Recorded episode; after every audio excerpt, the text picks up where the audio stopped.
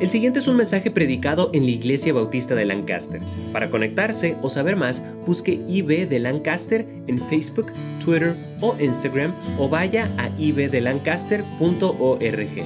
En nuestras vidas, gracias por todo, en tu nombre precioso, lo que te pedimos. Amén.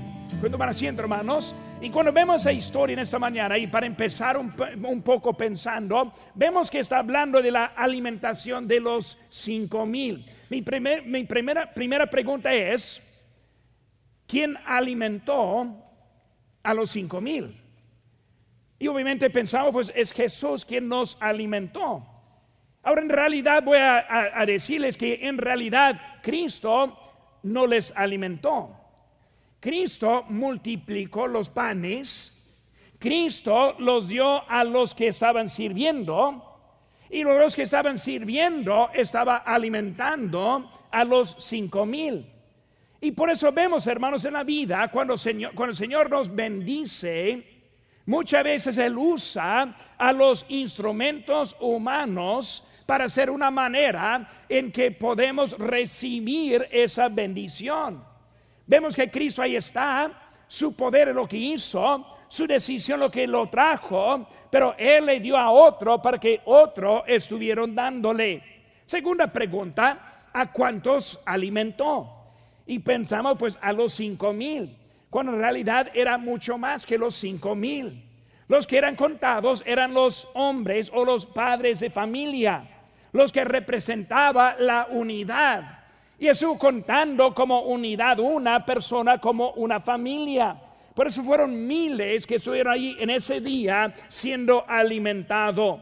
Vemos varias cositas esta mañana. Quiero que estemos aprendiendo un poquito. Número uno, vemos que Cristo ve la necesidad. Versículo 5 dice, cuando alzó Jesús los ojos. Hermanos, Cristo es Él quien ve la necesidad. Nosotros muchas veces no la vemos. Yo no vivo en la China. Yo no puedo ver la necesidad que hay en China.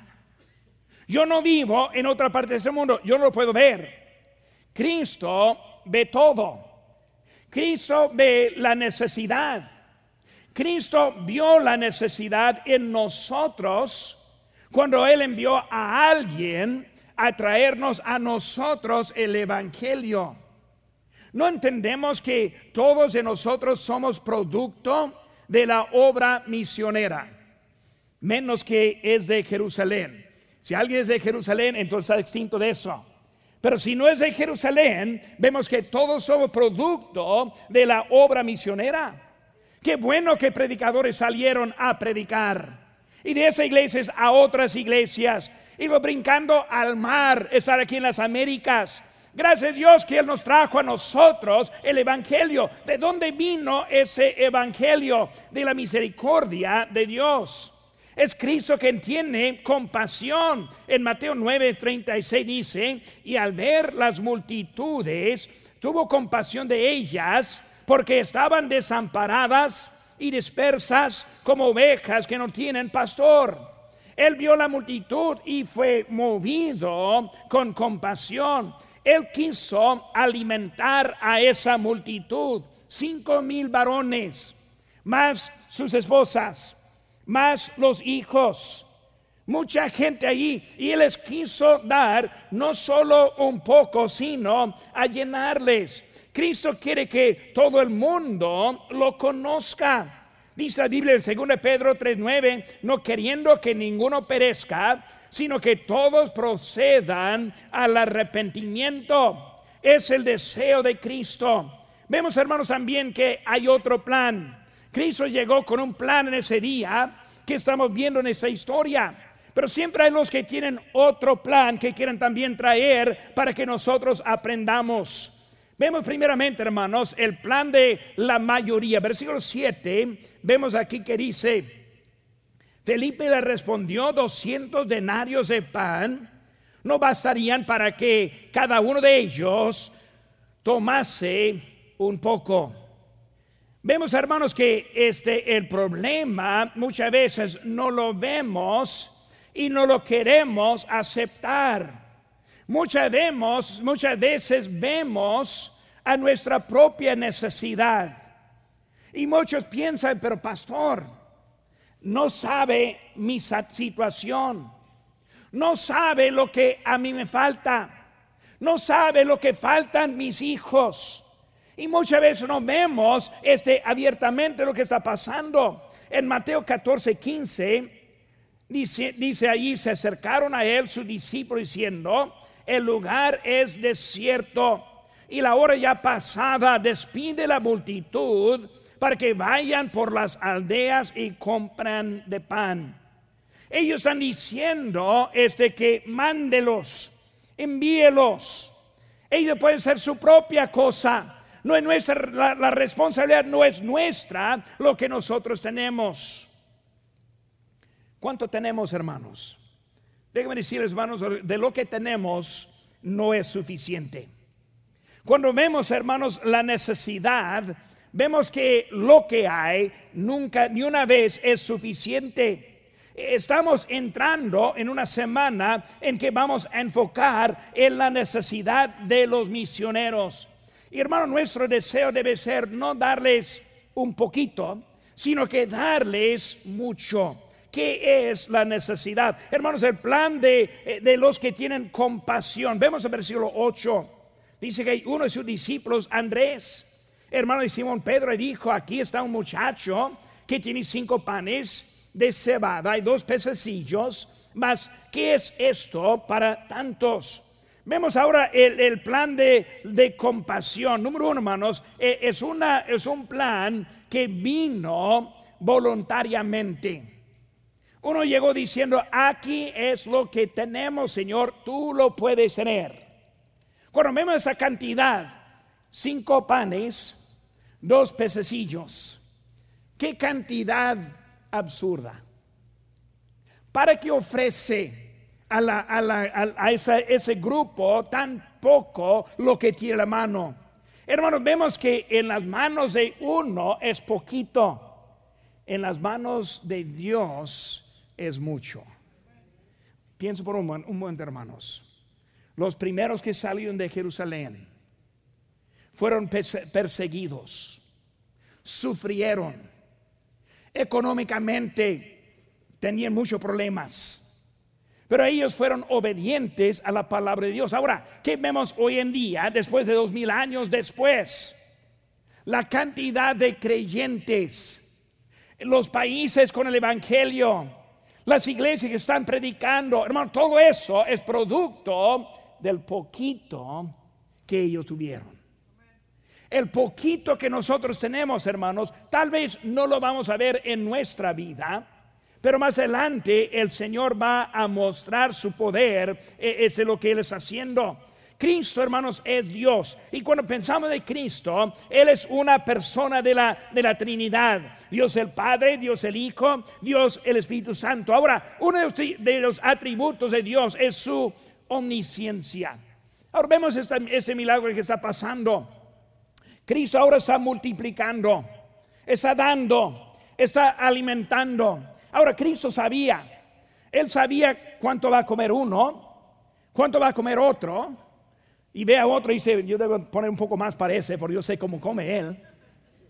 Y luego Él, él sabe todo. Por eso mi pregunta es, ¿cómo es que multiplicó más de lo que fue la necesidad? Cuando vemos Él está multiplicando, sobraron sobraron doce cestas de los alimentos. Yo he oído algunos diciendo, pues, este era doce porque eran doce discípulos, una cesta para cada discípulo. Ahora, en mi opinión, no es cierto. Para mí, en mi opinión, el que daba también recibió lo que sobró. Yo doy mis cinco, ahora regréseme los pedazos. Y luego de su lonche, doce cestas. Pero vemos, hermanos, que algo está pasando aquí que el Señor nos quiere enseñar.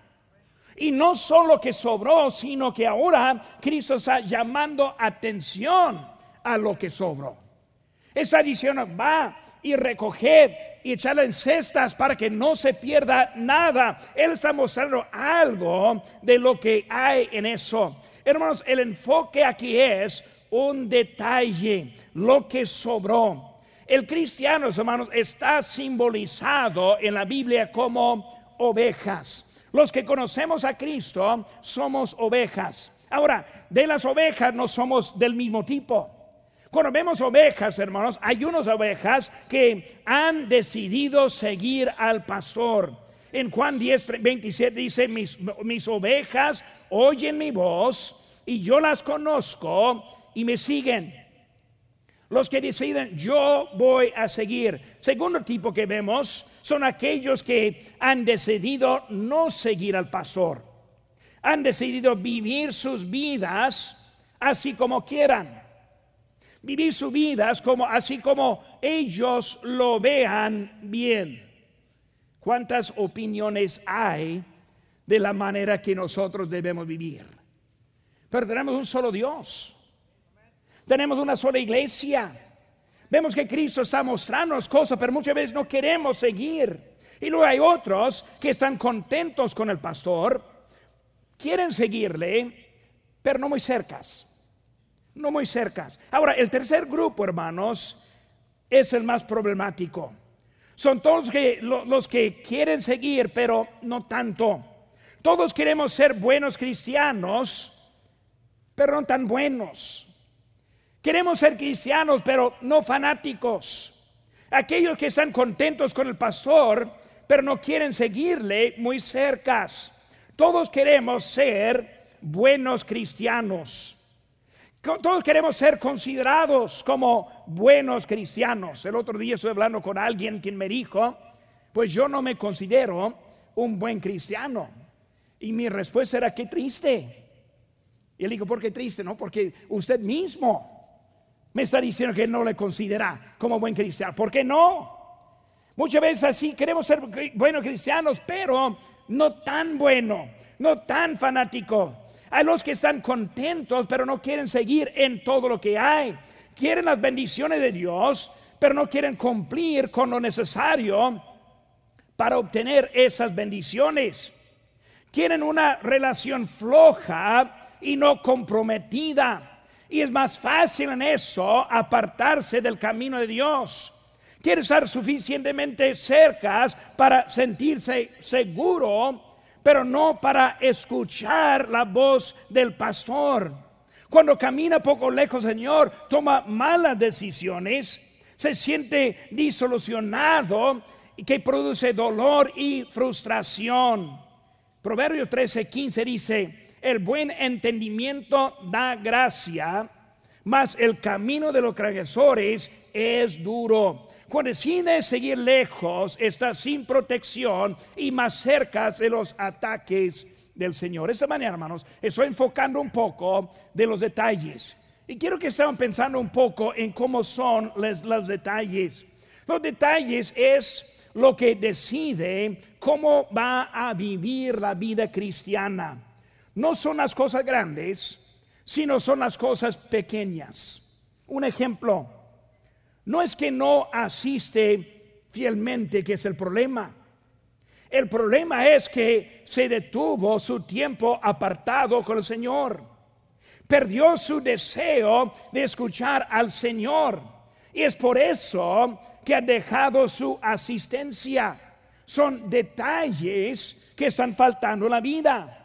Otro ejemplo, no es que ya no ama a su cónyuge, es que ya no le compra flores, ya no le da regalos, ya no hace cosas especiales, ya no aparta tiempo. Y es por eso que no ama a su cónyuge. Es un detalle, no es la cosa grande. Otro ejemplo, no es que sus hijos son flojos sino es que no les da tareas en la casa. Es que no pone límites en su recreo, en su televisión, en sus juegos. Es que no tienen expectativas con ellos. Y es por eso que los hijos son flojos. Son detalles. No es que no diezma ni ofrenda, sino que es que no aparta el dinero que pertenece al Señor. Es que vive arriba de su habilidad. Es que no ve su responsabilidad. Es por eso que no diezma ni ofrenda. Detalles. detalle. Otro ejemplo, no es que cayó en adulterio, sino es que pasó tiempo en la pornografía. Es que perdió respeto por el sexo opuesto. Es que no controló su mente en lo que pensaba. Es por eso que cayó en adulterio unos detalles. Hermano, esta mañana no vengo para predicar de cosas grandes, sino quiero predicar de cosas pequeñas. Y las cosas pequeñas son las cosas que a nosotros nos van a formar. Las cosas pequeñas son las cosas que me van a ayudar a mí en poder vivir la vida que yo quiero tener. Vemos rápidamente, hermanos, esta mañana, siguiendo su hoja en este día, vamos a estar viendo y pasando también un poco en eso. Primer punto que vemos, hermanos, es el detalle es importante. El detalle es importante. Número uno, hermanos, vemos en inciso A, este, el milagro. Pues el, el detalle es importante y luego vemos abajo el milagro, la compasión de Cristo. Hermanos, Él está preocupado y viendo y está supliendo en todo, incluso hasta un lugar para sentarse. Él no vio a donde estaban todos bien difíciles, pinos y no, a un lugar suave, un lugar bonito. Pero vemos la atención que Cristo puso en este milagro. También, hermanos, la organización necesaria para alimentar a esta multitud tan grande. Les puso a sentarse en grupos. Imagínense, cinco mil, sus hijas, sus esposas, ¡pum! Hijos, ahora ya, andamos 15, 20 mil. Imposible, pero organización, hermanos, organización, organización también es del Señor. Vemos el trabajo requerido de Cristo y los discípulos. Alguien calculó que tomó aproximadamente 6 toneladas de alimento para alimentar ese grupo que estuvo delante. De una lonche a seis toneladas. Eh, no fue algo fácil ni rápido. Fue algo que el Señor hizo y muy grande que hizo. Es un milagro que hizo. Pero bueno, después de un milagro tan grande, vemos la siguiente cosa. El inciso B es la limpieza. Ahora, ¿qué, qué dice Cristo? Recoged los pedazos que sobraron para que no se pierda nada. Versículo 12. Ahora después del trabajo es la tarea. Así donde fallamos muchas veces. Hacemos el trabajo y luego queremos descansar en vez de hacer la tarea después. La limpieza. Nadie quiere hacer la limpieza. Es la parte mínima que nosotros queremos hacer. Pero ahora está diciendo, ahora después de todo eso vamos a recoger y recoger lo que sobró. Si era tan fácil, hermanos, producir la comida, ¿por qué es necesario preocuparnos con el sobrante?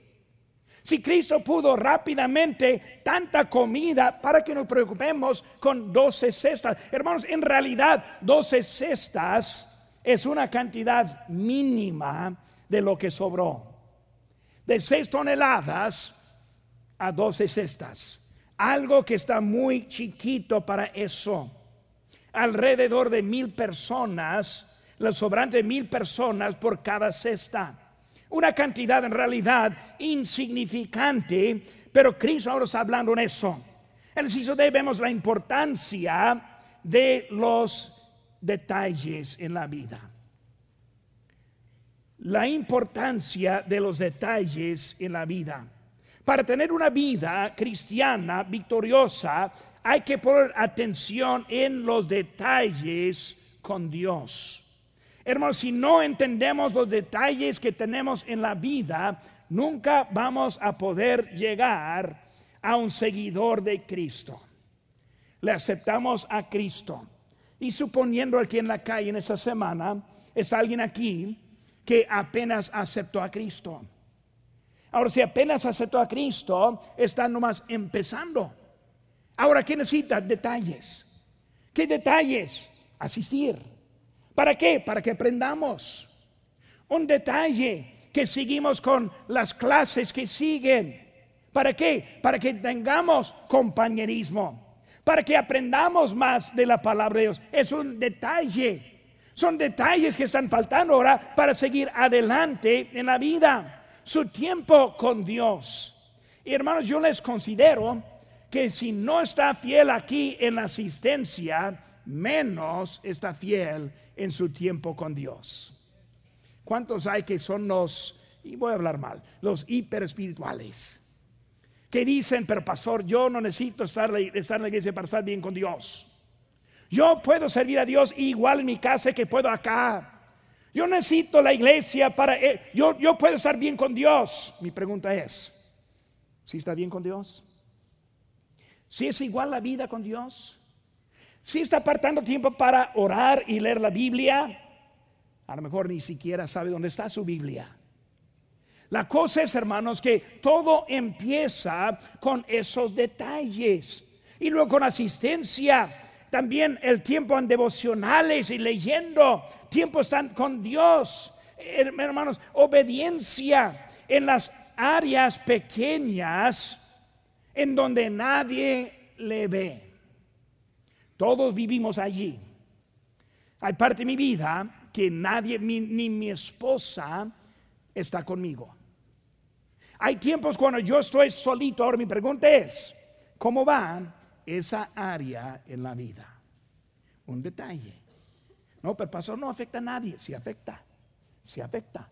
Esos detalles es lo que va a determinar qué tan cerca se está con Dios. Lo que ve en la computadora las películas que ve, la música que escoge, lo que hace en su tiempo libre, cómo ocupa su mente, sus pensamientos. Un día voy a predicar de eso, hermanos. El campo de batalla para el cristiano está aquí.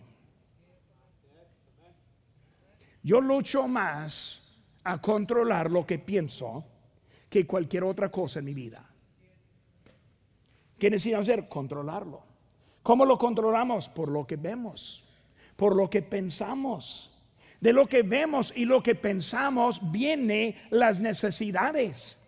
Por necesitamos controlar lo que estamos viendo y como pensamos. Detalles, hermanos, es la diferencia entre una buena familia y una familia que no es más o menos. Detalles. Hermano, detalles eh, es lo que son las cosas pequeñas que convierten a las cosas grandes. Muchas veces no vemos una gotera en el techo. Aquí en Lancaster no nos preocupamos mucho por la gotera en el techo. ¿Para qué? Ni necesitamos techo aquí en Lancaster. Hasta que llueva. Y cuando empieza a llover y luego la tabla roca empieza a mojarse y piensa, uh, no lo arreglé. Y luego se va la lluvia. Bueno, otra vez, no hay, no hay por qué estar pensando en eso. Ya tengo otros tres años hasta que llueva de nuevo. Pero es una, es una cosa en detalle, si no estamos viendo y arreglando, se convierte a algo muy grande en la casa. La disciplina de sus hijos. ¿Cuántos hay que piensan, no, pues mi bebecita tan chiquita, no la puedo disciplinar? Y luego sigue creciendo mi bebecita. Y luego sigue mi bebecito hacia adelante. Y luego ni está viendo y oyendo lo que ven y oyen los demás. Esa semana yo estuve en un restaurante y mi esposa y yo quisimos salir e ir a otro restaurante. Porque alguien ahí estuvo molestando, pero en voz fuerte, ¿verdad? Y no ven. Y luego llega el punto de que uh, ahora necesito controlar a mi hijo, pero ya mide seis pies, 230 pies, libras. Demasiado tarde. Empieza con los detalles. Empieza en el tiempo cuando si pueda controlarlo. Pero hermanos, así es. Hay importancia en los detalles de la vida. Vean la siguiente cosa, hermano. Dos es los ejemplos de los detalles. Hay varios ejemplos que vemos. Un detalle es la vida de Adán y Eva. Con Adán y Eva fueron, fueron dichos, Adán, puedes comer de todo, menos un solo árbol. más uno. No puedes comer de manzanas. Ese árbol no fue de manzana. Puedes comer de manzanas, de durazno, de uva, de lo que quiera. ese árbol no lo comas. No es un detalle, algo pequeño. ¿Qué significa eso? Pues significa mucho. Con Caín, en B, sacrifica el cordero.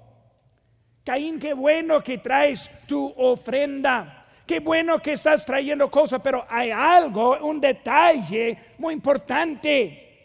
Ese animal. ¿Por qué tan importante? Porque Cristo vino. Mis ofrendas no me compran mi salvación. Mis ofrendas no me ayudan en mi estado con Dios. Solo ese animal o el Cordero de Dios siendo Cristo es el que hace la diferencia en que estoy bien con Dios o no. Hoy en día hay muchos que ponen su énfasis en buenas obras. No, pero pastor, tenemos que portarnos bien. Y sí debemos portarnos bien, pero necesitamos ese detalle. El Cordero de Dios. No, pero pastor, necesitamos el bautismo. Sí debemos bautizarnos, estoy de acuerdo. Pero no es el detalle. El detalle es el Cordero de Dios, Cristo, quien murió por nosotros. No, pero pastor, eh, la Virgen. Y qué bueno que hubo una Virgen. Fue escogida, fue apartada, fue bendecida. Qué bueno que estoy aquí, pero es el detalle del Hijo de Dios, Cristo, el Cordero, que quita el pecado del mundo es un detalle que parece que no mucho, pero es mucho. Él es el único, es un detalle, un detalle. Vemos a Noé. A Noé cuando estás haciendo el arca, pues vamos a poner unas tres, cuatro puertas. No, una puerta. Una puerta. No hay otra. Si va a entrar, va a entrar por la puerta. Y Cristo dijo, yo soy la puerta. Igual que la puerta de Noé, si va a entrar con Noé por la puerta nada más, no hubo escaleras para llegar al lado. Tuvo que entrar por la puerta. Hermanos, la puerta es un detalle que necesitamos en la vida. La Biblia nos muestra detalle tras detalle que hace la diferencia entre ser obediente o desobediente, la diferencia entre seguir y no seguir. Jesucristo, el inciso D, el camino, la verdad, la vida. Dice la Biblia en Juan 1.12, y ni, en ningún otro hay salvación, porque no hay otro nombre bajo el cielo dado a los hombres en que podamos ser salvos. Un detalle es el Señor Jesucristo. Lo que dijo Cristo al joven, una cosa te falta. Joven, tu vida se ve bien. Joven, yo veo que andas bien en muchas cosas, pero una cosa. Y esa cosa que te falta es la que va a hacer diferencia entre ir al cielo y no. Hermanos, hay ejemplos de detalles en nuestra vida debemos encontrar los detalles y empezar a trabajar con ellos. Porque de los detalles viene la escena en total. Vemos el número tres, hermanos. La ofrenda misionera. Es un detalle un detalle. Estoy sorprendido cuántos cristianos que ni ponen nada en la ofrenda misionera. Es una de las ofrendas que no decimos cuánto. No, no decimos la, el diezmo, que es la décima parte, sino es una ofrenda apartada para que otros conozcan de Cristo. Para mí, es poco difícil creer que alguien ama a los misioneros si no está dando para los misioneros. Para mí es poco difícil que ve la necesidad en el campo misionero si no está dando para la ofrenda misionera. Para mí es poco difícil este creer que está agradecido con el evangelio cuando no hace nada para extender el evangelio. Ahora, ya acaban las pedradas, ¿verdad? La verdad, hermanos, es que es un detalle. Y cuando hablamos de la ofrenda misionera, o nosotros obedecemos para tener buen entendimiento, inciso A. Buen entendimiento tienen todos los que practican sus mandamientos. Hermano, hay una forma para poder entender y es por la obediencia. Si no diezma, no entiende cómo puede diezmar. Está pensando, Dios, pastor, no puedo. Sí, es porque no lo diezma. Si no diezma, no entiende. Cuando diezma, entiende. En la ofrenda misionera, cuando ofrendamos, entendemos. Estamos más este, interesados con los misioneros. Más atención vamos a poner en esta semana con los misioneros. Aquí tenemos lo que se llama experiencia de misiones. Y vamos cada tarde ir acá al, al, al auditorio del norte y va a haber una experiencia. El año pasado yo estuve, yo era misionero a México en el año, el año pasado aquí en, en la conferencia y tuve una experiencia y muchos animales y muchas cosas que ya están hablando de traer un elefante. Yo creo que no, pero están hablando de eso. ¿Qué estoy diciendo, hermano? Algo que podemos aprender más. Cuando estoy dando, estoy más interesado en lo que está pasando. Y hermanos, esta es una manera para entender cuando nosotros damos. Una ofrenda misionera es un área de obediencia. Obediencia, dice en 1 Corintios 16, 5 y 6. se escuche, dice, en cuanto a la ofrenda para los santos, hermanos, esa es la ofrenda misionera. La ofrenda para los santos. ¿Quién es el santo? El cristiano. ¿Cuál cristiano? Los que están llevando las nuevas. Queremos ayudarles. Luego dice, haced vosotros también la manera que ordené, Pablo está diciendo aquí, ordené en las iglesias de Galacia, cada primer día de la semana, cada uno de nosotros ponga parte algo según haya prosperado, guardándolo para que cuando yo llegue no será, no se recoge entonces ofrendas. El apóstol Pablo está hablando, usando palabras, mandamiento, orden, hacer, ni orar, ni orar. No, pero pastor, debe orar, sí ore. Pero obedece mientras está orando. La oración es si debo, no, es cuánto debo. Debemos estar andando, es un lugar muy, muy pequeño. En el inciso C, la parábola del grano de trigo. Hermanos, cuando vemos el grano de trigo, Cristo está diciendo, yo soy ese grano, menos que doy mi vida, mi vida sola se queda aquí. Cuando yo voy a la cruz y la tumba, cuando me resucito y luego de eso voy a tener muchas vidas. Ese ejemplo es para nosotros también. Yo me sacrifico. ¿Para qué? Para que otros conozcan de Cristo. ¿Qué es lo que está haciendo misionero? Dando su vida para que otros conozcan. Van a lugares en donde no conoce a nadie, donde no hay creyentes y lo empieza a ganar y luego hacer esa iglesia. Hermanos, estamos muriendo